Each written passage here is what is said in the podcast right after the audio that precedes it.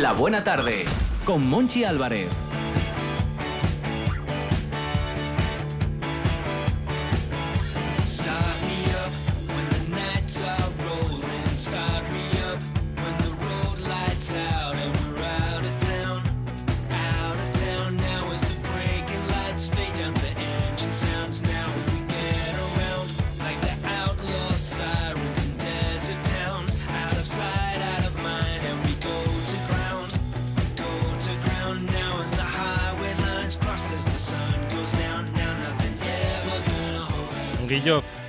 Aquí llega, llega un momento. Llega lo serio. llega un momento, no sé si voy a decir complicado, pero llega el momento de renovar seguros. Ese momento que siempre nos pilla desprevenidos. Pues mal, porque si son seguros no nos pueden Sí, pillar desprevenidos. pero al final eh, llega ese momento en la llamadita en el que te, te Mm. voy a ofrecer una oferta que no vas a poder rechazar. Ya. Y eh, empiezan a salir muchas ofertas. Y esas ofertas a veces esconden cláusulas extrañas, abusivas. Ya sabe usted lo que pasaba con los cantos de sirena. ¿Lo recuerda? Sí, sí, Oh. había que estar atado al mástil para no caer eh, bajo la tentación de sus sonidos. Ana Belén Álvarez, ¿qué tal? Buena tarde. Hola, buenas tardes. Ana Belén de UCE Asturias. Hay que tener cuidadín con los seguros, con la renovación de seguros. O hay que ser por lo menos precavidos, ¿no? Eh, como bien estabais diciendo, los seguros se, renova, se renuevan anualmente Hmm. y muchas veces es verdad que, que no nos damos cuenta, no nos acordamos de la, de la fecha de, de renovación Claro. y es más que probable que cuando queramos darlo de baja, eh, pues eh, no estemos a tiempo. Por eso siempre hay que tener en cuenta que, como decía, si bien se renueva anualmente, la baja tenemos que darla a conocer y siempre dejando constancia por escrito para que no haya ningún tipo de, de problema, con mínimo un mes de antelación a esa renovación. Ajá. Hay que recordar que los seguros eh, es, eh, hay que avisar con esa antelación independientemente de eh, cuándo lo paguemos. Podemos estar pagando un seguro de forma mensual, trimestral, semestral o anual, pero independientemente de eso, la baja es a contar cuando la fecha de renovación con un mínimo de, de un mes. Eh, como también estabais diciendo, ¿no? Muchas veces ahora mismo los seguros, pues como podemos contratarlos por internet y podemos comparar precios, Sí. y muchas ocasiones ese primer año, ¿no? Cuando nos quieren como cliente nuevo, Sí. es donde ahí tenemos importantes descuentos y es cuando a lo mejor luego se nos pasan los plazos, no nos damos cuenta. Bueno, pues recordar que eso siempre se nos va a renovar de forma automática, es decir, no es la solución ni mucho menos que llegado el momento devolvamos el recibo en el banco. Insisto, tiene que ser una comunicación y por escrito. ¿Cómo podemos hacerlo? A lo mejor siempre será pues una carta certificada con acuse de recibo, en este caso a la dirección de atención al asegurado de la compañía con la, que estemos, o si no también podemos hacerlo, si lo hacemos con, con tiempo suficiente y por tanto no vamos justo con ese preaviso, pues incluso a través de un correo electrónico, porque en muchas ocasiones eh, nos van a acusar recibo de ese correo, ¿no? Y vamos a tener una referencia y por tanto ya hemos podido comunicárselo. O si es a través de una correduría, pues podemos llevar la comunicación por escrito también de forma presencial a esa correduría, siempre y cuando salgamos de la misma, pues con un con la comunicación sellada para eh, quedarnos tranquilos en el sentido de que hemos comunicado en tiempo y forma. Así, si lo hacemos así, obviamente la compañía de seguros eh, no tiene que, renovarnos porque lo hemos comunicado de forma eh, anticipada, en forma y en tiempo, ¿no? ¿Cuál es el principal problema que muchas veces se nos plantea? Pues que no sabemos el precio de lo que vamos a pagar hasta que no nos lo cargan en el banco. Hmm. Eso es, sin duda alguna es uno de los motivos de más reclamación, ¿no? Eh, vemos el cargo en el banco y de repente vemos, comparándolo con el año anterior, que no he dado ningún tipo de siniestro, por tanto no he dado ningún parte y encuentro una subida que no tiene nada que ver ya con la subida del IPC, sino que es más elevada. Bueno, pues ahí desde luego lo que tenemos que tener en cuenta es que tendrían que habernoslo comunicado. Es decir, el precio, ¿no? Muchas veces Claro. es en base fundamental para que decidamos si seguimos con ellos o no.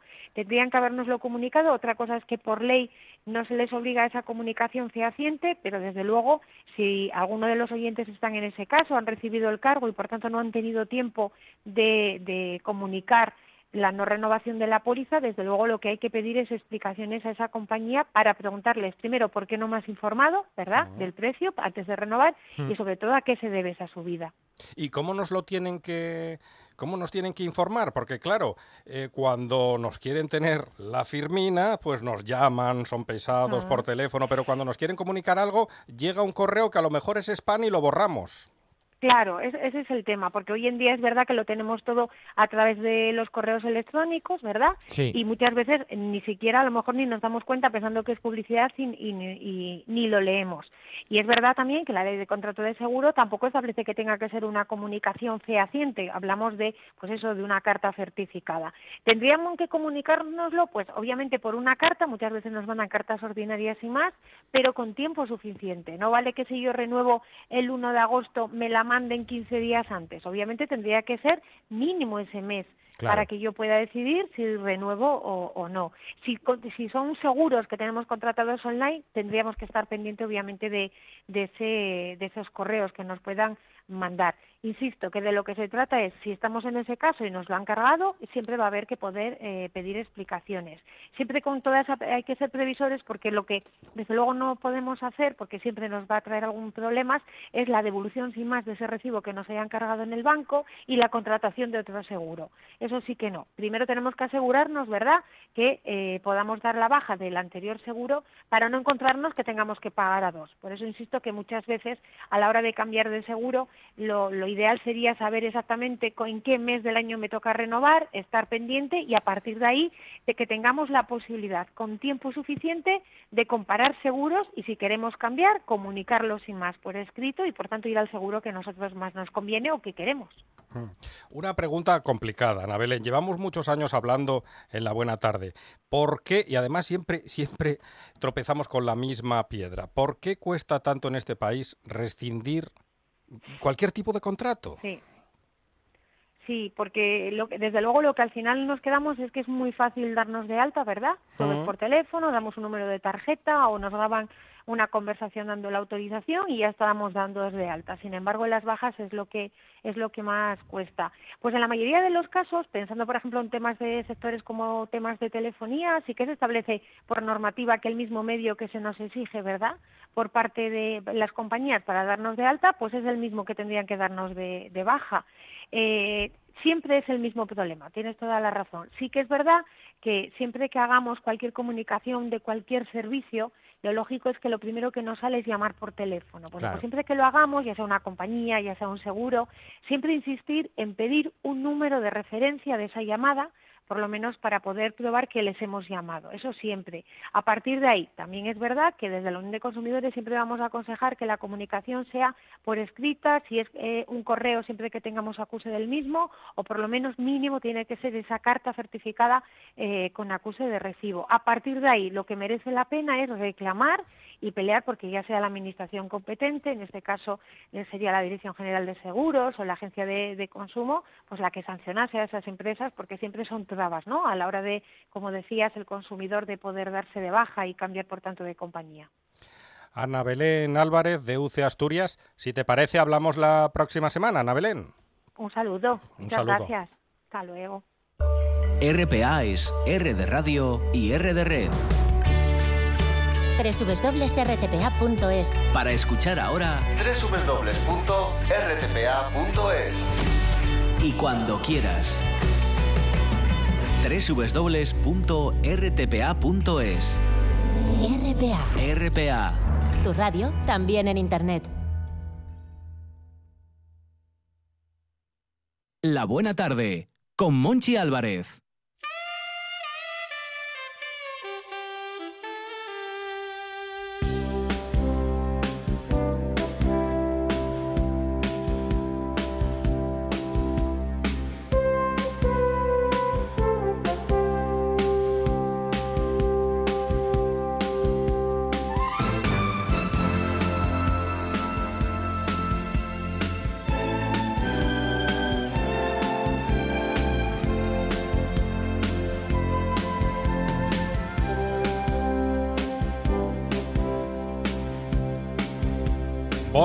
Álvarez Iglesias, buena tarde. Hola, muy buena tarde. La verdad es que hoy es una tarde buenísima. Buenísima.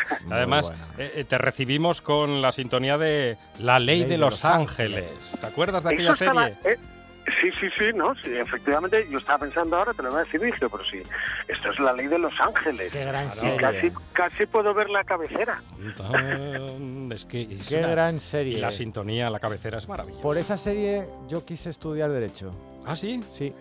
Así, así de crudo. Por esa y por Perry Mason, pero sobre todo por esta. ¿A, a Borja le pasó algo parecido o, o no? ¿No influyó serie alguna en su, No, en su no. decisión? Mira que me gustaba esta serie, pero yo siempre pensé que no iba a ser tan guapo ni tan bueno como los de la serie, con lo cual decidí en aquel momento que quizá haber hecho no era lo mío. Pero luego, bueno, cosas de la vida sí decidí, sí cambié de opinión. Yo soy mucho de cambiar de opinión, no pasa nada. Bueno, como yo creo que como buen abogado no pasa nada, hay que ir cambiando de opinión, ¿no? Lo que hay es que argumentarla. Sí, Es, es importante eh, cambiar de opinión y sobre todo que tener la razón. claro.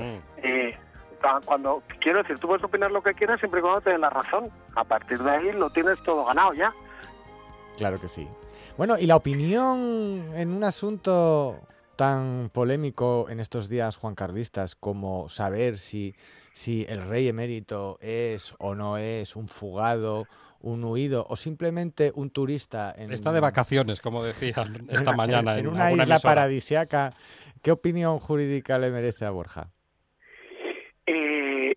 Yo tengo una opinión, pero yo creo que no me va a dar mucha gente la razón, o quizás sí. Y yo creo que, que en estos temas, como en otros muchos, estamos todos divididos. Y yo sí que tengo una opinión, una opinión con un cierto fundamento jurídico.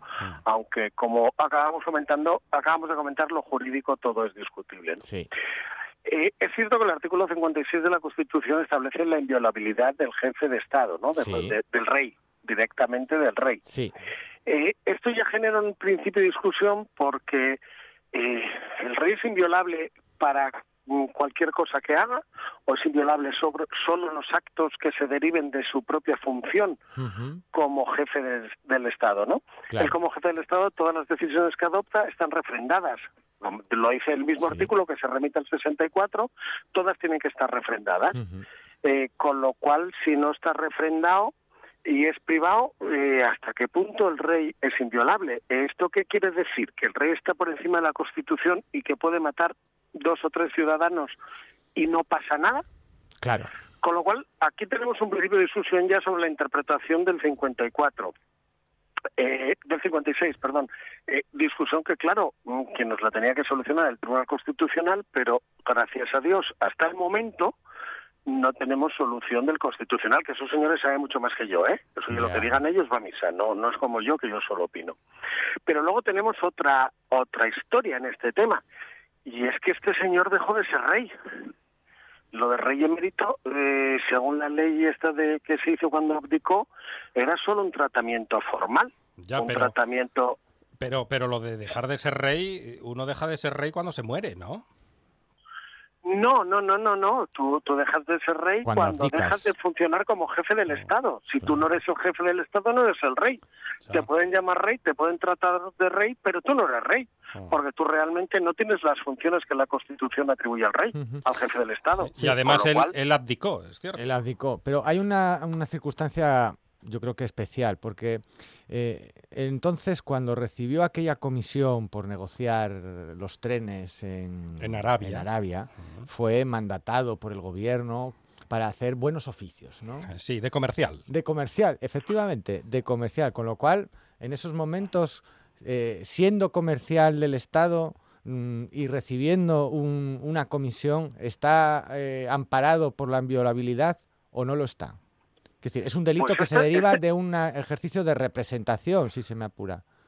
Ya, y si yo represento a la empresa SEAT y a la hora de ir a comprar las piezas o a la hora de ir a que me encargue el Ministerio de Fomento me va a encargar eh, vehículos y entonces yo soy el comercial de SEAT y voy a venderles esos vehículos y entonces yo como soy comercial de SEAT cobro por esos vehículos. Sí. Mm, estoy lo estoy haciendo en representación de una empresa, pero ciertamente estoy excediendo de las labores de mi representación y por lo cual estoy cometiendo un delito, estoy act- actuando en mi actividad, estoy actuando de acuerdo a mis actividades privadas, mis potestades privadas. Pero aparte, aquí hay otro problema además, hay- se suma otro problema más, y es que hay parte de los delitos, o de los presuntos delitos del rey emérito, que se producen o que se realizan después de abdicar. Sí. Con lo cual, la inviolabilidad del artículo 56 Deja de tener es sentido. solo para mientras es rey o se prorroga para siempre, porque la ley donde, en donde aplica y se le da el tratamiento formal de rey emérito dicen que está aforado el Tribunal Supremo. Si está aforado el Tribunal Supremo es porque ciertamente pierde la inviolabilidad, porque si no está aforado, Claro. ¿para qué la quiere? Claro. Eh, hay un problema, lo que pasa es que, a ver, aquí el problema surge fundamentalmente porque cuando a una petición de, de Unidas Podemos, algún partido más de izquierdas, en el Congreso para crear una comisión de investigación, los letrados del Congreso, eh, lógicamente con una opinión eh, bastante parcial y bastante fundamentada en otro, ti- en otro tipo de, de cuestiones, dicen que es inviolable y que no lo pueden investigar. Lo cual tampoco es correcto desde mi punto de vista. El que sea inviolable no quiere decir que no se puede investigar, se puede Claro. decir se- es que no se le puede condenar Exacto. y una comisión de investigación del Congreso no condena, no dicta una sentencia, solo es para aclarar qué pasó, para dar una transparencia a los hechos que pasaron. Con lo cual yo creo que los letrados del Congreso, bueno, iba a decir que no anduvieron finos, no, que van, anduvieron súper finos, anduvieron súper finos para lo suyo, Sí.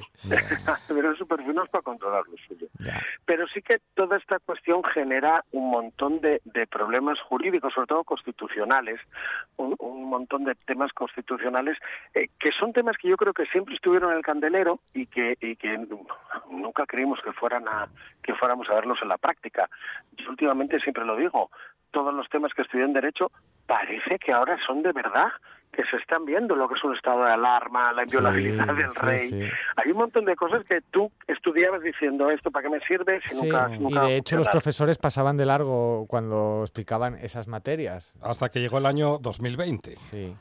Sí, sí. Una que llegó el año cuestión 2020 y resulta que todo estaba en la Constitución y todo era aplicable. estaba todo. ¿Podría llegar a comparecer Felipe VI en el Congreso a petición de, de Podemos para que se aclarase eh, si, si ha habido o no ha habido algún tipo de delito o, o si la inviolabilidad del rey se ha extinguido antes de que cometiera estos supuestos delitos?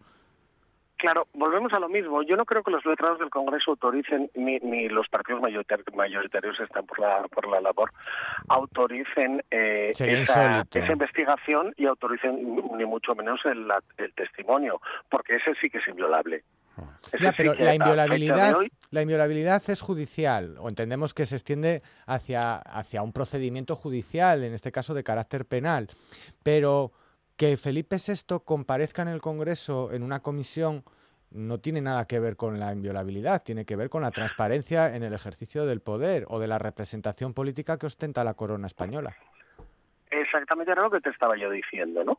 Que, que los letrados del Congreso no anduvieron muy finos porque no tiene nada que ver uno con otro. Una cosa es que tú seas inviolable y otra cosa es que tú hayas cometido un delito. Claro. El ser inviolable se quiere decir que no se te puede juzgar por ese delito, pero sí se te puede investigar a ver si lo cometiste o no. Claro. Y más cuando hablamos de delitos monetarios, que necesitamos saber dónde está ese dinero que era de todos, porque lo que fraudaron Hacienda era de todos. Pero aquí yo creo que se plantea una cuestión, que la cuestión que hay de fondo, que, que, que es la que, la que no acabamos de ver o lo que no se acaba de, de decir, pero que realmente está de fondo, es la posición del rey y del jefe de Estado dentro de la Constitución. Ya. Porque eh, si el rey es inviolable y no se le aplican ni la Constitución ni el resto del ordenamiento jurídico, entonces el rey está por encima de la Constitución. Con lo cual el soberano es más que el resto del pueblo. ¿Dónde está el poder popular que otorga esa Constitución?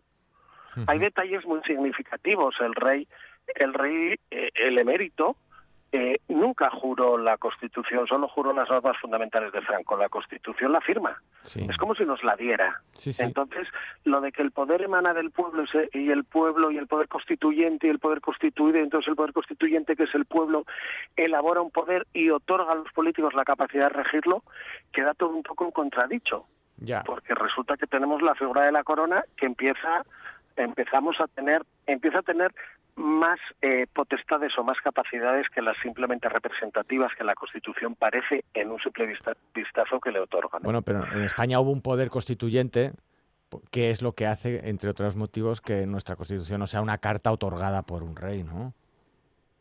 Ya, pero el rey no se somete a esa Constitución. Porque no la jura. Porque ni la juró, solo la otorgó, o sea, la consintió. Él dijo, vale, te- hay un poder constituyente que tenga constitución, eh, que hay esta constitución, vale, pues venga yo la, la sí, sí, venga, esta, así lo firma, yo creo que acaba la constitución diciendo, así lo firma don Juan Carlos I, rey de España. con lo cual no, de alguna manera parece que nos la otorga. Y si encima situamos al jefe del Estado en sus en sus actividades privadas, porque Sí. otra cosa es la inviolabilidad que tiene como jefe del Estado. No podemos juzgarle por por el discurso que dio el 23F, ¿no? Ya. Haya dicho lo que ha dicho, no podemos juzgar, estaba dentro de sus funciones como jefe de Estado. Pero mm, por robar un kilo de espaguetis en el economato, sí, Claro, porque claro. para eso tiene que ser un ciudadano como otro cualquiera. Con lo cual, esa posición del jefe de Estado es la que se está cuestionando ahora y es la que, la que resulta complicada. Yo, en mi opinión, que era lo que decíamos al principio, en mi opinión no es nada complicada, pero en opinión de, de algunos eh, constitucionalistas y algunos monárquicos sí que lo resulta porque, eh, porque desestabiliza de alguna manera el sistema. Borja, ya sabes que soy muy curioso y me interesa, No te lo voy a decir. eh, me interesa tu opinión. Hace unos días, cuando te encontraste con la noticia en la radio o en la televisión, en los periódicos, ¿qué pensó, qué pasó por la cabeza de Borja Álvarez? Y es más, ¿qué comentabas entre los compañeros de profesión o qué se comentaba? Entre los compañeros de profesión no comentamos eh, mucho, eh, porque estábamos todos ya De en los, últimos, en los últimos tirones antes de coger las vacaciones, con lo cual no teníamos tiempo ni para comentar, ¿no? Mm. Aparte ahora no, no nos encontramos mucho con esto del COVID, la verdad es que estamos todos un poco estrellados porque no tenemos acceso a los juzgados. Hombre, vamos pero por, en uno, no nos- por nos WhatsApp, por WhatsApp puedes Mira, mandar algún sí. mensajín. ¿Sabes lo que lo que yo pensé y lo que sí que coincidí con más compañeros cuando Mm. saltó la noticia de que el rey emérito se iba del país? Se iba, Eh, si es si es un cliente mío, inmediatamente el juzgado de instrucción, en este caso el Tribunal Supremo, dictaría una orden de prisión provisional. Claro. Porque la prisión provisional sirve fundamentalmente su único su única función, la función principal es eh, evitar el riesgo de fuga. Y en este caso se está dando un posible riesgo de fuga. Eh, imaginaros que Pucho de Mon hubiera dicho que se iba del país, que lo hubiera anunciado. Eh, este señor además eh, está está investigado por un fiscal suizo. Ojito donde se va. Ojito donde se va porque se escapa no solo a la jurisdicción española, sino a otra jurisdicción a las que a lo mejor la violabilidad no le afecta tanto. Claro. Ojito, ojito Entonces dónde yo- se va y a las 5 y 29 de hoy jueves 6 de agosto todavía no sabemos dónde está, que no queda muy aseadito para una democracia europea no saber No dónde queda- está el, el ex jefe del Estado. Eh, para una democracia, para una democracia europea con al menos un, un cierto un cierto sentido. Pero ojo, eh, volvamos otra vez atrás. Es el rey emérito, ya no es jefe del Estado. ¿Me entiendes? Con lo cual no podemos exigirle la responsabilidad a un jefe de Estado. Ya. Y si no le exigimos la responsabilidad a un jefe de Estado, hay que dictar las medidas cautelares adecuadas para que no se fugue. No sé, suena todo a Y si excusa, es- a excusa de mal pagador ¿eh? Mm. por parte de la Casa Real.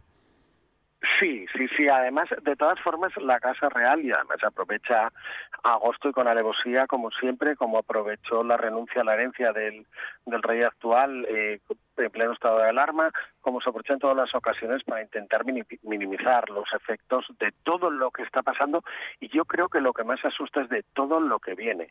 Porque cuando ahora mismo se toma esta decisión públicamente, abiertamente, y se decide lo que se decide, se hace este comunicado, ¿qué no habrá detrás? Quiero decir, yo si tengo un cliente al cual acusan de robar lejía en el economato, por volver con el mismo ejemplo, y se fuga del país, su señoría dirá, "Mm, creo que suena, esto huele a perro quemado, Ya. a perro mojado. Yo creo que aquí lo que hay es, es quiero decir, excusatio non petita, mani- culpabilidad manifiesta. Eso es lo que también asusta un poquito, por mucho que estén intentando tanto los medios de comunicación como los, los políticos en general dar un poco de pomada y suavizar un poco el tema. Po- pomada, sí, sí, pomada. Lo bueno de todo esto es que ya podemos mm, tener respuesta a una pregunta infantil. Ahora ya sabemos para qué sirve un rey. Eh, no, yo sigo sin saberlo. y lo peor es que insisto en lo mismo, tampoco sé para qué existe un rey emérito. Mm. Porque ya el rey el rey Felipe VI pues lo queramos o no funciona dentro del sistema tiene sus De- funciones como de- jefe de estado de funciona. momento que sepamos, porque Urdangarín funcionaba, la infanta funcionaba, Juan Carlos funcionaba y ya vemos lo que está pasando. Hay otra cosa, hay otra cosa muy significativa, ya que ya que tiras a los de a los de al lado, eh, es el tercer Borbón seguido que se nos va. Mm. Que no lo, pu- no lo pueden evitar. Ya. Eh, o- se está haciendo una tradición familiar que, que, que no, no entiendo yo muy bien por dónde viene. Sí. Eh, son, son muy, es muy habitual ya para los Borbones co- coge el dinero y corre. Toma el dinero y corre, se llamaba la película, Sí, ¿no? sí. Ramón María del Valle Inclán decía otra cosa, pero bueno, nada, no lo vamos a repetir aquí. Lo de la guillotina eléctrica. Hay que instaurar la guillotina eléctrica. no, no. Lo decía, ¿eh? Ya, ya, ya. En Luces de Bohemia. Pero no lo diga, ver, no lo diga. Yo insisto, son eh, todo todo este tema de republicanismo, monarquía, son opiniones y como las opiniones todo es opinable, Claro. pero sí que creo que hay que abrir un debate y ciertamente lo que creo que es objetivamente cierto es que eh, el que el señor campechano que todos que todos se de- nos declarábamos o, o se declaraban Juan Carlistas, los más reacios que decían yo no soy monárquico pero soy Juan Carlista y resulta que mira cómo nos ha salido. Entonces eh, hay que abrir un debate, no solo en, cua- en cuanto a república o monarquía, sino incluso si seguimos con la monarquía, qué medidas de transparencia, cómo va a ser la inviolabilidad, eh, cómo van a ser las cuentas, qué funciones tiene, eh, qué, fun- qué cosas no puede hacer. Y hay un montón de temas que me parece que están un poco, un poco en la oscuridad y que por ahí sale lo que está saliendo. Mm. De Porque, todos bueno, modos, nos Sí. Las manos de los Borbones parece que van al pan. Sí, pero es viene a ser con todas las monarquías en Europa. Patterson, el corresponsal de televisión española, nos hablaba de la corona belga y está en una situación similar de desfalcos, malversaciones y una imagen pública bastante deplo- deplorable, similar a la que está viviendo ahora en este Annus Horribilis Juan Carlos I. Con lo cual, el planteamiento mm, a medio plazo será el de si en este país se quiere realmente una tercera república. Claro, ya, a ver, yo eh, es lo que lo que lo que opino, ¿no? Lo que yo creo. Yo creo que es un tema opinable. Lo que pasa que sí que es cierto que no es un tema para opinar en redes sociales soltando cada uno el meme que le apetezca y punto, ¿no? Ya. Sino que hay que empezar hay a que, entrar en a- un debate hay que serio. divertirse también. hay un que poco, divertirse. que hace mucho calor. cuando. Sí, no, no, no, no, sí, pero siempre y cuando tengamos en cuenta que eso es una diversión y no un debate. Claro. Eh, que por supuesto, no, no, y a mí me llega animando. Quiero decir, todos los memes porque los hay, además los hay buenísimos porque la gente tiene mucho ingenio. Se queda. pero pero ojo que ese no, no es el debate Ya. el debate que tenemos que, eh, que tenemos que plantear es el que está detrás Mm. y lo que tenemos que valorar es lo que está detrás y lo que tenemos que responsabilizarnos como ciudadanos es el sistema político que queremos o cómo queremos que funcione este estado y eso es algo que, que a veces no hacemos porque nos lanzamos a mandar un meme, meme y reírnos o nos lanzamos a abrir la boca y protestar porque todos son unos ladrones y todos son malísimos. No, ojo. Decidamos lo que queremos y tengámoslo claro. Y motivos nos están dando, ¿eh? que luego no nos digan que aquí, que aquí salió de la nada, que motivos parece que nos están dando. Borja, eh, tengo que preguntarte por tus vacaciones. de- ¿Por dónde Eh, andas? eso era lo que te decía que no te iba a contestar. Ah, pero no me vas a contestar que, que estás eh, muy bien en la playa, disfrutando sí, del sí. solecito. Estoy muy bien. Estoy en la playa, estoy disfrutando del sol y además estoy muy contento porque esta semana, que posiblemente tenga solo esta semana de vacaciones este año, eh, poco más, porque con lo del COVID eh, a partir del 11 es, es hábil, con lo cual empezaremos a trabajar, aunque sea a medio, medio gas, como estábamos acostumbrados desde marzo. Eh, pero esta semana es la semana de plena libertad. Eh, dejé el despacho cerrado y el ordenador dentro. Y ya ves qué tiempo tenemos, estoy feliz. Está feliz. Me ha tocado la lotería. Muy bien. Borja Álvarez está feliz. Esa es la noticia. Borja, y nosotros felices, como tú. Si él es feliz, nosotros felices. Felices. Un abrazo, Todos Borja. felices. Un abrazo. Un abrazo. Hablamos. Hasta luego. Ahora en RPA puedes rebobinar cuando quieras. Rebobinar cuando quieras. Accede a www.rtpa.es y disfruta del servicio a la carta de RPA. Toda nuestra programación donde quieras y cuando quieras. Buenos días, Asturias. Comenzamos jornada de martes. RPA, la radio autonómica. La radio autonómica. La buena tarde con Monchi Álvarez.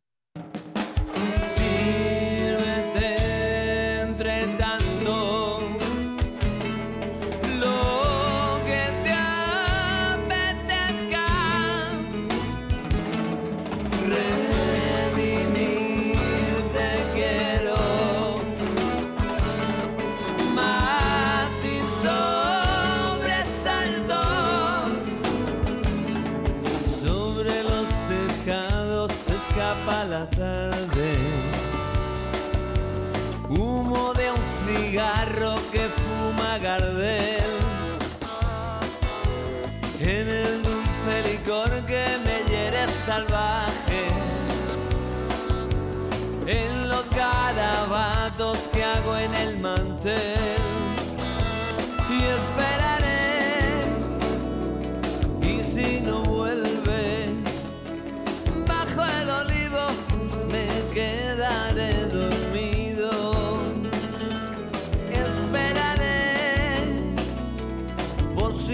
Pierdes.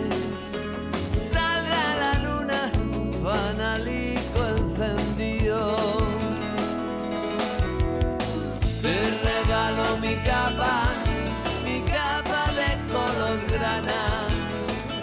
Arancha Nieto, qué bien canta Manolo García. Ay, qué maravilla. Yo es que, como siempre he sido tan fan del último de la fila, Manolo García ha mantenido esa esencia, ¿verdad? En Mm. solitario. Y, y es una maravilla poder escucharlo y disfrutarlo. Pero atento porque esto es sintonía de nueva sección en la buena nueva tarde. sección, atención Asturias, nueva sección en la buena tarde en RPA con Arancha Nieto y... ¿Y, y quién? Darío Arantxa? Escudero, alias Gijonudo. Hola, hola. Hola, hola. Qué buena voz, qué buena voz. Eh, cuidadín que él es Instagramer, que yo presenté a Gijonudo como youtuber. Perdón. Bueno, Perdón, eh, Gijonudo. No, no, no, no, el perdón hay que pedírselo a los youtubers que me están buscando. eh, a ver si aparezco por ahí, pero creo que no. ¿Por qué pantalla vas del Zelda? Exactamente, sí, eso. Eh, hay que explicar, porque mi padre está escuchando y quiere saber qué diferencia hay entre un youtuber y un Instagramer.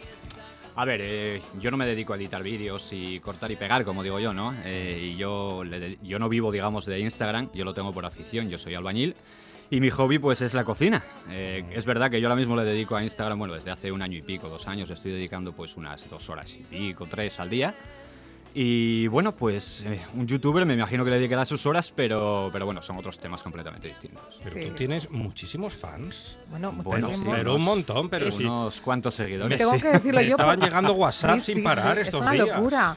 Pero a él le da reparo decirlo, tengo que decirlo yo. Él es el número uno en el sentido de quien más seguidores tiene, quien más comentarios acumula, quien más likes suma en sus publicaciones en lo que a perfiles de cocina se refiere en Asturias. O sea, no hay ningún chef que, acumule tantos seguidores y tenga tanta repercusión en redes como nuestro amigo Darío. Bueno, Darío, a ver, eso es son- que eres un buen comunicador. Son, ah, bueno, no se me da mal, eh, la verdad, pero bueno, hoy estoy nerviosillo, eh, nerviosillo, la verdad que es- hasta que me suelte un poco estoy nerviosillo, que la verdad vaya valor que tenéis vosotros también, que os estáis jugando el puesto de trabajo, dando la oportunidad, y se va el jefe dos días y metéis a un albañil aquí, o sea que, pero bueno, Que pero tenemos bueno. aquí una chapucilla para No, no te preocupes, nos lo jugamos todos los días que estamos hablando de Juan Carlos sin parar, así que tú tranquilo, tranquilo. Bueno, pues nada, es verdad que sí, oye, la verdad que 48.000 seguidores que, que voy a llegar ahora, pues después de cinco años Espera, y medio espera, currándotelo, repítelo. ¿Cuántos? ¿40 y qué? 48.000 seguidores. 48.000, pero, pero vamos a ver. Esa barbaridad. Esto, esto Bueno, es pues increíble. eh, sí, la verdad que sí, porque empezó como un plan de broma todo y haciendo... Es verdad que ahora miro platos de, de la, de- de la que empecé y te mueres de risa. Y dices, Darío, ¿cómo has mejorado? Muchacho, qué emplatado. Hay qué una diferencia, qué- evolución. oh, la verdad que sí. Entonces, nada, pues eh, empezó a crecer la cuenta, a crecer la cuenta y, Sí. y ahí nos plantamos en 48.000. Eh, pues sí, de ahora mismo a, a nivel particular y a nivel pues de profesional también aquí en Asturias, pues, pues sí, es la cuenta con más seguidores. eh, da igual los Estrella Michelin o, bueno, cualquier restaurante de, de Asturias que, que no tiene ninguno de los seguidores que tengo yo. Pero bueno, yo lo hago, la verdad que es cocina sencilla, cocina cercana, que la gente pueda encontrar los productos eh, en la vuelta de la esquina y, y no, bueno, me han ofrecido pues hacer otras cosas, ¿no? Eh, con flores comestibles, con brotes, con uno y con otro, pero como digo yo, si la señora mayor que, que está viendo a Gijonudo no puede bajar a comprarse esto a la tienda, pues, pues la verdad que no merece la pena. Y Pues pues, sí. no me complico. No se No complica, se complica y lo no. cuenta fenomenal, Bueno. Gijonudo. Gijonudo, un menú para un día de estos de agosto que está cayendo, yo qué sé, veintitantos grados en Asturias, casi 30 grados. Un, un menú así sencillín. Ah, sea, yo qué sé, un aperitivo, primer plato y postre.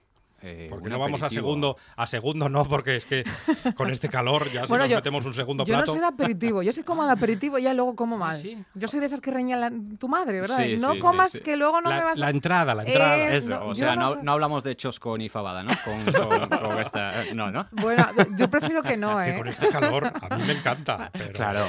Pero bueno, oye, luego si una- hay una siestina por medio, ahí ya, Sí. ahí es otra cosa. No, siestina no, siestina el fin de semana que hay que escuchar la buena tarde. No, no, el fin de semana, el fin de semana, el fin de semana.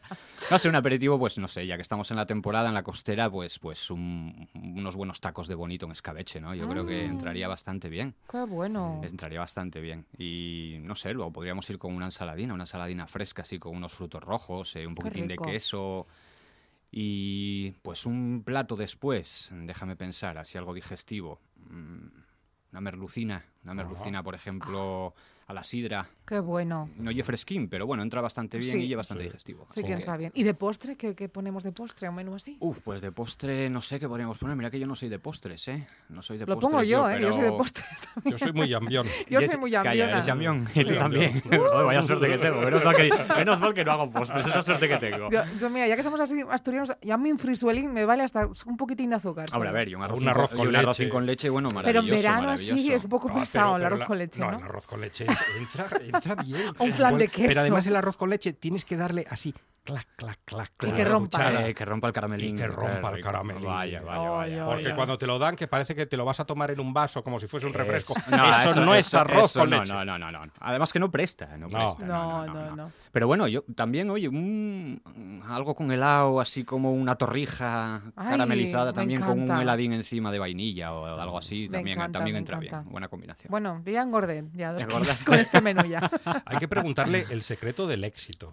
¿Qué será? ¿Cómo presentan los platos, Darío? No, la gente me ve muy cercano. Llegas, eres verdad. natural. Sí, yo Mm. no, o sea, yo cojo tranquilamente, me levanto por la... Mira, soy una persona que me gusta mucho improvisar. Me gusta la cocina y además me gusta mucho la cocina de aprovechamiento, que eso es lo que más admira a la gente. Lo que dicen, Darío, si te sobran tres cucharadas de salsa y al día siguiente te sacas un platazo, tío. Pero es que tiene que ser así, yo no me gusta tirar nada. Te sobra un poquitín de salsa de tomate, al día siguiente tienes un arroz o tienes, yo qué sé, cualquier otra eres de los míos, claro que Claro, sí. claro, que no está la cosa para tirar nada. Entonces, bueno, yo tiro mucho a base de eso, de cocina de aprovechamiento y luego recetinas sencillas que, que le lleguen a la gente, ¿no? Que, hombre, y si te ves un poquitín pillado, pues tiras como siempre, como yo ayer. Te preparas en 15 minutos unos chorizos a la sida y apañado. Así que... Darío, pero a ti te ha influenciado para bien en, esta, en este arte tuyo que es el cocinar y, y comunicárselo al resto del mundo a través de, de Instagram. Tu abuela, ¿no? Me imagino, verla a ver, cocinar. sí, porque es la, digamos, un poquitín la referencia que tengo en la cocina, ¿no? Mi madre también era, es una buena guisandera. Entonces, bueno, todas estas cocinas, pues, y luego, bueno, pues yo, eh, quieras que no, me independicé muy joven. Entonces, eh, una de dos, o aprendes a cocinar o te mueres de hambre, así de claro. Y yo no soy de los de tirar de lata de fabada. O vives de sándwich, ¿eh? También, y no miro para ser. nadie. Exactamente. Pero No, pero es llega a cansar el, el sándwich. Bueno, hay muchas variedades. Bueno, ¿eh? pues, que te diga aquí Gijonudo, Darío, ¿cuál es la foto, la publicación que más likes ha sumado en su Instagram? A ver, a mí es que es verdad que yo Instagram me tiene muy, digamos, muy perdido, ¿no? Porque según van cambiando cosas en, eh, digamos, lo- lo- los, los que mandan arriba, pues te, te pierdes. Hay platos que te llevan dos horas, que te curras un montonazo y luego tienes, yo qué sé, mil likes, mil doscientos likes y, y luego te... Solo. Solo. Sí, Monchi. bueno, lo normalito. Solo. Estoy claro. flipando. Y luego te marcas un sándwich de estos bien mazaos, como digo yo, de jamón york, de jamón serrano, de cecina, con Ay. un buen queso, Ay, que- qué de, esto, de esto que babea. ¡Qué rico! Y, y te plantas en 4.300 Claro. likes, o sea, es, es, es brutal. Y 200 comentarios, que además yo eso es una cosa que no perdono, que yo contesto a todos. los todos? comentarios. A todos. ¡Qué trabajo! A todos, a todos. Pre- pregúntale sí, es verdad, es un horas. trabajo. Es un Claro, trabajo. ¿cuántas horas Pues al tres día? horas, tres horas y media, en el confinamiento casi seis horas, eh, entonces, bueno. Claro, Y- porque tú tienes dos trabajos. Tienes tu trabajo. Exacto, tengo y mi luego- trabajo de albañil y, y, y luego, luego este. tengo mi trabajo en Instagram, exactamente. Lo que pasa que, bueno, hay gente que pues que no, que no lo ve así o que no lo compensa o que no lo entiende o que... Que bueno que te dicen, pero a ti esto te da de comer. Digo, pues no, no me da de comer, pero, pero Me llena y me gusta, es mi, es mi afición. De hecho, hay gente que me dice, "Do- Darío, voy a Gijón, ¿dónde tienes el restaurante? Digo, que no tengo restaurante. que el restaurante es mi casa, a ver, que no, Mm. no, no, no. Entonces, bueno, esas cositas te llaman la atención, ¿no? Que te llame, yo qué sé, pues, pues, eh, eh, Yoli eh, de Trabanco o el año pasado en verano y que te diga, oye, Darío, sube hasta aquí que quiero hablar contigo. Dice, digo, pero encantado, Yoli. Y oye, tengo una vacante en la cocina eh, de mayo hasta, hasta septiembre de ayudante Que de cocina. De ayudante de cocina. De que vi unas lentejas con almejas el otro día que aluciné. Impresionante. Dije yo, pero que Yoli que no, que no, que yo lo mío es albañil, que yo no, yo me pongo con un cuchillo ahí dentro y puedo armar, bueno, Kill Bill. Así que no, no, no, que va, que va. Y también mm, él nos comparte a través de, de su Instagram en esas stories que, que tiene con esa voz maravillosa que estamos comprobando ahora mismo aquí en la buena tarde. Gracias. es verdad, tus paseos por el muro, generalmente, por la, por la costa de Gijón, y creo que en algún paseo por el muro te reconoció una fan y se puso a gritar en el medio No, del es muro. ver- mira, te digo la verdad, Arancha, sí, es que hay, hay- te, te pasan cosas, te pasan Sí. cosas que porque es verdad que te, bueno, la gente te va conociendo, el hola hola todos los días va siendo característico. si Hola, no hola. Eso, si no- No, porque es la si no presentación oficial Eso del Claro, digamos, sí, más o menos es que es lo que hice siempre y lo que le llama la atención a la gente. Entonces, si un día no lo dices, ya te escriben, Darío, ¿estás bien? Darío, ¿te pasa algo? Darío, igual. Y por la calle sí es verdad que mucha gente te reconoce, ¿no? Eh, entonces, bueno, hubo una vez que, que iba yo por el muro de estos paseos maravillosos que hago, que saco a la gente siempre, digamos, vacilando un poquito de Gijón. Y, y bueno, me para una señora y imaginaros, pleno invierno, yo en mallas, eh, con una chaqueta, eh, o sea, con mi tipazo aquí, eso, de belleza distraída, y me para una señora, para, para, para. Digo, ¿pero, pero qué pasa? Y yo miro para los lados, dice, ¿me puedo hacer una foto contigo? Digo, ¿con quién? ¿Conmigo? Digo, ¿conmigo por qué? Dice, pero tú eres gijonudo, ¿no? Dije yo, sí, sí, yo soy gijonudo. Dice, mira, mi hija y yo somos asturianas y vivimos en Suiza. Y te seguimos desde hace un montón. Y mi hija no pudo venir y me dijo, mamá, Darío camina por el muro sobre estas horas. Así que si te lo Pero- encuentras, pero- tráeme una pero foto. Dije increíble. yo, pues vale. ¿Te Y tenían fichado? Sí, sí, sí. Ahí me sacaron una foto con, con la señora y pues En estará mayas. la foto en Suiza, en mayas. Eso pasará al- a, a- a la historia. Arancha, pero la hija es que ya llevaba espiando a Gijonudo. Pues unos cuantos cuenta. días. Tú Pues sí, imagínate sí. a la hija de Suiza, mamá, a las 7 de la mañana levántate que a las 8 y media Gijonudo anda por el muro. Exacto. Y me O pilló sea, ahí, y y me pilló ahí donde San Pedro y ala, pues ahí la foto. Y, Digo, pues nada. Es que menudos paseos que nos das por Gijón, ¿eh? La, la verdad que me encanta. Oye, tú Menudo sabes, embajador. mira, tú sabes, te digo la verdad. Bueno, aparte de lo de embajador, que, que me lo dice mucha gente por privado, tú sabes la cantidad de asturianos fuera de la tierrina que me escriben.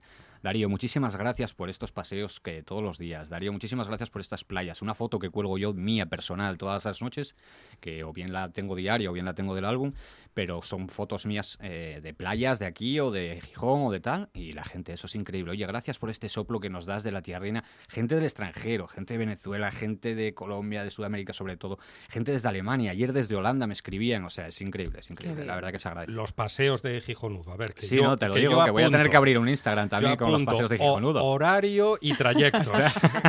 Cuidado que mañana legión de fans. ¿eh? No, no, yo lo que pasa que, bueno, yo es según vaya con el tema del trabajo. ¿eh? Hay días que puedo por las mañanas y hay días que puedo por las tardes. O sea que Pero ¿cuántos kilómetros no hay. al día ¿Y, y por dónde te No, gusta depende. pasear? ¿Al lado de la playa? A ver, ¿Por ciertos barrios? Mira, ¿sabes qué pasa? Desde que Instagram cambió, digamos, el tema de los, de los directos, Ujú. eh, ahora hay mucha gente fastidiada con ese tema, porque yo salía los sábados, por ejemplo, hacía un directo por el muro y, y lo dejaba arriba colgado, el directo de una hora, ¿no? Entonces, oye, de vez en cuando visitaba, como esta semana, que voy a visitar las tiendinas del barrio desinteresadamente, porque me gusta dar un empujón también a, a- a esa pequeño gente, ¿no? comercio. Al pequeño comercio. Entonces, bueno, esos directos quedaban arriba colgados 24 horas. Entonces, claro, la gente podría, podía verlos durante un día entero. Ahora, ¿qué pasa? No te deja Instagram. Esos directos tienes que publicarlos directamente en, en tu perfil. Entonces, bueno, pues claro, lo que no vas es a publicar un paseo diario en tu perfil porque te plantas en 4.000 publicaciones en un pispás. Claro.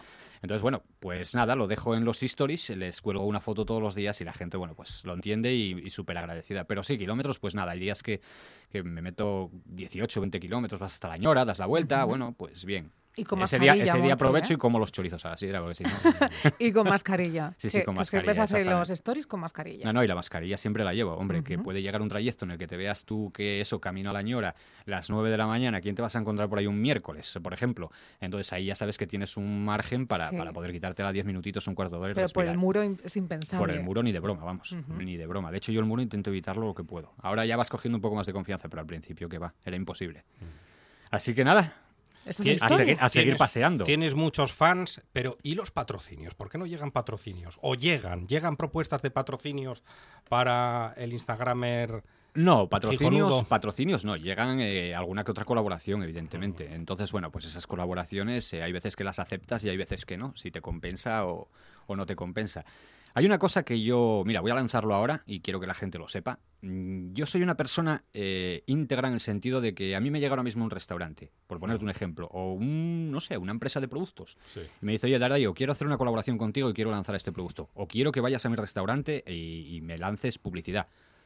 La primera condición que pongo es o bien probar el producto o bien probar la comida de ese restaurante. Digo, mira, me invitas a probar dos o tres platos, no me hace falta nada más para saber si están buenos o están malos. Si no merece la pena, no voy a hablar de tu A- a restaurante. ni ciegas no vas a firmar. Exactamente, yo no firmo. No porque no, porque la gente, eh, a ver, entre que yo salgo poco a comer por ahí, Lo primero porque mi mujer no quiere, porque dice, joder, como cocinas tú, pues, pues ¿Y ¿cómo cocinas voy a- también? Claro, pues ¿para qué vamos a? Eh, Pues sí, la verdad que sí. Entonces, eh, pues eh, la verdad que la gente confía en el criterio de los restaurantes o sidrerías que yo les recomiendo, ¿entiendes? Entonces a mí faltar eh, a esa palabra y mandar a la gente a que vaya a comer pues comida de batalla, pues no, no me va. Entonces voy, pruebo la comida, que está bien, pues bueno, pues lo hablamos y- ya está.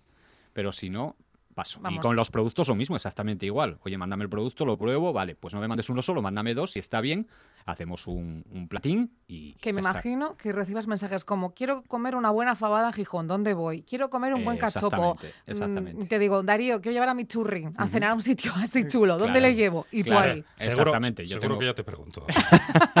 Segurísimo. Eh, bueno, ella, ella, Sí, ella, sí. Ella, ella tiene buenas referencias. tiene buenas referencias que te voy a contar. Pero sí, sí es verdad que mucha gente si te escribe, oye Darío, este fin de semana, bueno, y ahora en vacaciones no os lo podéis ni imaginar.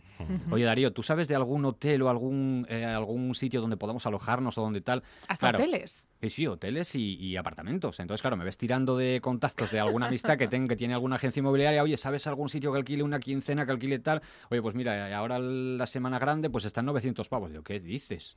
Dice, sí, sí, es lo que hay. El que lo quiere lo toma y el que no lo deja. Claro, claro. Así que, pero es sí, sí, te, o sea, te preguntan por todo, por todo. Y estabas hablando de algo que siempre se dijo en mi casa, lo de la comida de batalla. Entre la comida de batalla y estos que presentan el platito con algún brote y cogiéndolo así con unas pinzas, eh, hay, hay que encontrar un, un lugar intermedio, ¿no? Sí, Entre una cosa y otra. yo porque creo que no lo a- hay. No lo hay. No. O, o hay batalla o hay esto que resulta carísimo y eso sí, te lo presentan todo en plan Muy pitimini. cookie. Sí, Cookie. a ver, eh, a ver, yo respeto todas las cocinas, ¿eh? que yo tengo buenos amigos con también, de hecho todavía, mira, estuve ahora con, en, en- en el confinamiento, que fue la primera vez en cinco años y medio que me puse a cocinar para la gente en un directo y me pudieran ver a mí eh, cocinando y me puse con un grande, que hay que tener valor, me puse con Juan Pozuelo Ala.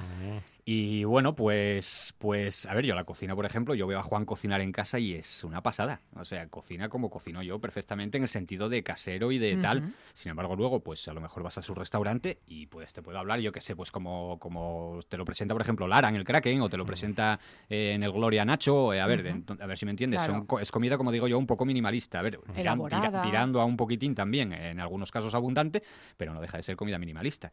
Entonces, bueno, yo tiro más para la casina que tiene la señora allí en el pueblo, último bar que queda, por ejemplo, yo qué sé, en, en la tellera, que te van a poner unos callos maravillosos. Oh, oh. Y, y vamos, y, y ahí punto sí- débil. Pero te digo la verdad, Monchi, a mí me da exactamente igual pagar eh, lo que voy a pagar por el menú de degustación por esos callos. O sea, es otra historia. Entonces, igual que cuando me llevaron hace 12 años a Pedro Bella. Y llego para Pedro Bella y me dice la señora, a ver, de primero tienes fabada, tienes pote y tienes, no me acuerdo qué otra cosa era. pero- Y, y lo- y luego cabrito. no, no, y te- pero te llega con aquel perolón Claro, allí y sí, te dice, sí. cuando lo acabes te traigo más. Dije yo, ¿qué, qué dices? Y de segundo, cabrito, callos y carne guisada. Y te pone Sí, allí allí otro te viaje. sientes Obélix. Vaya, eso es una, eso es una maravilla. Te apetece bajar andando, te lo juro. Y mira qué Por la ruta de kilómetros. las ¿eh? Llanas, ¿no? Que sí, claro. sí, sí, sí. Pero bueno, es que es, es- es una maravilla. Y luego te algo? llega con el flan Sí. y te dice. Le digo, no, no, yo quiero un trocín de flan. Dice, no, no, córtate lo que tú quieras. Y yo, ¿cómo? Y ya te quedas ya que dices, vale, de aquí al cielo. Pues- Literalmente. Pues, eso es cocina maravillosa. Y ves aquellos fogones allí, con, como digo yo, y la cocina de carbón funcionando. Y bueno, pues eso te teletra- teletransporta, digamos, a, a aquellos, a aquellos años. ¿no? Es un todoterreno, no solamente, pues eso, nos habla de, de los manjares de nuestra tierra, de esa cocina de abuela que ha pasado a nuestras madres y que él, bueno, lleva a la actualidad y, al mundo de Instagram que parece que es todo postureo. No, pues también sigue, ¿no? Ese público que quiere ver cosas auténticas en lo que a sabores y, y esencia se refiere. Atención porque voy a desvelar algo que no sé si te hará gracia, que cuenta aquí. Verás. Ya verás, uy, se me está poniendo rojo. No, no, no, no, no te preocupes. Estoy, acost- estoy acostumbrado ya. no. Tengo, tengo 500 bloqueados, ¿eh? o sea que no tengo Una problema. Sí. Arancha-Nieto, bloqueala ya. Gijonudo es un experto. Yo soy muy fan, y tengo que decirlo porque lo sabe, que le mando siempre que Mm. lo veo, eh, pues algún emoticono en privado, de sus chistes. ¡Ay, los chistes de Gijonudo! Vaya, pero que no me pilles ahora. Me no, que no. interesa. Los No, lo que pasa chistes que- de Gijonudo. Gijonudo. No, pero a ver, oye, que los chistes en radio hay muchos chistes que no se pueden contar. Yo de Ya, chistes flojos no soy. Lo- no, no, lo sé. Además son chistes de esos malos que a mí me gustan los chistes malos. Claro, malísimos. Pero me malísimos. encantan. Pero Ay, me cuanto encanta. peor, mejor. Ya, eso Ya lo decía eso Mao. eso sí. dice Antonia, dice, "Mm, tú y yo nos conocemos desde hace muchos años, dos amigas, ¿eh?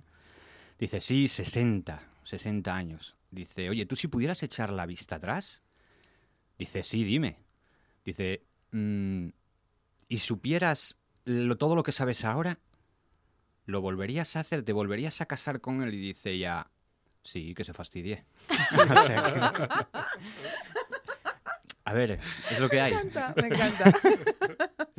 bueno, no sé si sigues haciéndolo todos los días ahora un chiste o se fue en el confinamiento. No, Todos no, los días, no, ¿eh? no, no, hice Todos dura- los días ponías un chiste. Durante el confinamiento, confinamiento, sí. sí. saqué un hashtag que era un chiste por una sonrisa, vi que todo Sí. el mundo sacaba alguna cosita, algo Sí, tal, sí. y dije, bueno, pues me pongo delante del stories y cuento un stories todos los días con el hashtag, ¿no? Un chiste por una sonrisa. Y oye, pues mira, si alguien se ríe bien, y si- pero sí, la verdad que mucha gente te... Había- si había algún día que te pasabas y no escribí y no, y no contabas el chiste, ¿Dónde está pues el bueno. chiste? bueno, ya- sí, sí, además de verdad. Es Qué increíble. bueno. Muy fan, en serio, de ese sentido del humor. ¿Y el confinamiento cómo lo pasaste? Supongo Pues- que como casi todos, con momentos altos y bajos. Mm, No, te digo ¿No? la verdad, no. Yo, yo me acostumbré en el confinamiento a seguir una rutina. La rutina era un directo todos, todos los días, un directo de 10 a 11 de la mañana en el que me sentaba yo delante del teléfono hablando con toda la gente, porque de aquella se podían dejar los directos arriba, subidos, y, y hablaba con todo el mundo. Yo siempre fui positivo y optimista por naturaleza. eh, según te vengan, hay que afrontarlas y punto pelota. Entonces, bueno, pues oye, eh, hablando del día a día, oye, pues de las noticias, de qué iba a cocinar, del menú semanal, de oye, si salir, pues tener precaución. Te de- ayudaba esta rutina. Exactamente, sí, sí. Que habla, y, y a la gente también, porque yo se lo explicaba. A ver, pues mira, oye, lo que no es normal es alguna foto que subes al Stories cuando ves eh, eh, los supermercados, los grandes supermercados que ibas una vez a la semana. Bueno, los grandes no, eh, en uno, por ejemplo, al que voy normalmente. Y, y ves las estanterías vacías y dices, uff, esto ya da miedito. A ver, que esto es serio, que no estamos hablando de que, que falten las cosas, estas cosas, pues te, te echa para atrás. Entonces, bueno, pues eso, hablando un poquito con la gente, salir lo menos posible a los supermercados, tirar un poquitín de la tiendina de barrio que está ahí dando la cara, que, que, oye, yo tuve la gran suerte de tener debajo una carnicería, enfrente una pescadería y a vuelta de la esquina la tiendina. Entonces, bueno, pues me apañaba bajando una vez a la semana y punto pelota, se acabó. Eso fue como el confinamiento. Eres un tipo positivo, optimista. Es que tiene que ser así, Monchi. Eh, no queda otra. Eh, para, para, para maldades, como digo yo, y para esto, pues eh, hay, hay mucho ya. Entonces, bueno, según te viene, oye, que te quedas sin trabajo, pues otra cosa saldrá, hombre. Si Claro. lo importante, como dice mi suegra, a la, a la edad de ella, dice, lo importante es la salud. ¿Tú estás bien de salud? Yo, sí, maravilloso. Dice, pues ya está. Toda la razón del mundo. Vaya, hombre. sí, la- Darío, en este atraco que te hemos hecho aquí un poco de entrevista, introduciendo lo que es tu historia, lo que supones en el mundo de Instagram, con esa legión de seguidores que, como decía Monchi, no- nos han bloqueado la centralita con tantas llamadas de viene Gijonudo, en serio. Oye, ¿te quedas todo el verano con nosotros? Pues sí, pues me quedo, venga, claro. Vine, ¿Sí? vine muy Qué nervioso fichaje. hoy, pero estoy encantadísimo ahora. Me puedo tirar aquí hasta las 9 de la noche, así que... Oye, muchísimas gracias, de verdad. Gracias es a una ti. maravilla, se me ha pasado volando eh, y la verdad que es un verdadero placer estar con, además con dos cracks como vosotros. El crack eres tú, Eh, sí, no, no, sí, sí. Que tiene hasta camisetas, ¿eh, Monchi? Ah, sí. Sí, sí, ya No, lo no, no, de tengo, tengo una camiseta y la Bueno, mascarilla, la mascarilla. sí, pero con tu logo, pero bueno. con Hay tu que logo. negociar lo Hay de que la negociar. camiseta y El la próximo mascarilla. miércoles vuelves, ¿verdad? No, volveré el próximo jueves. Eso, jueves. Ya Jueves, no sé ni qué jueves. día. No me cambies ya el día, Madre ¿eh, mía. Arantxa? Por el amor de Dios. la hora, por favor. Cinco y media, cinco y media. No nos Los movemos de jueves. las cinco y media. El jueves también.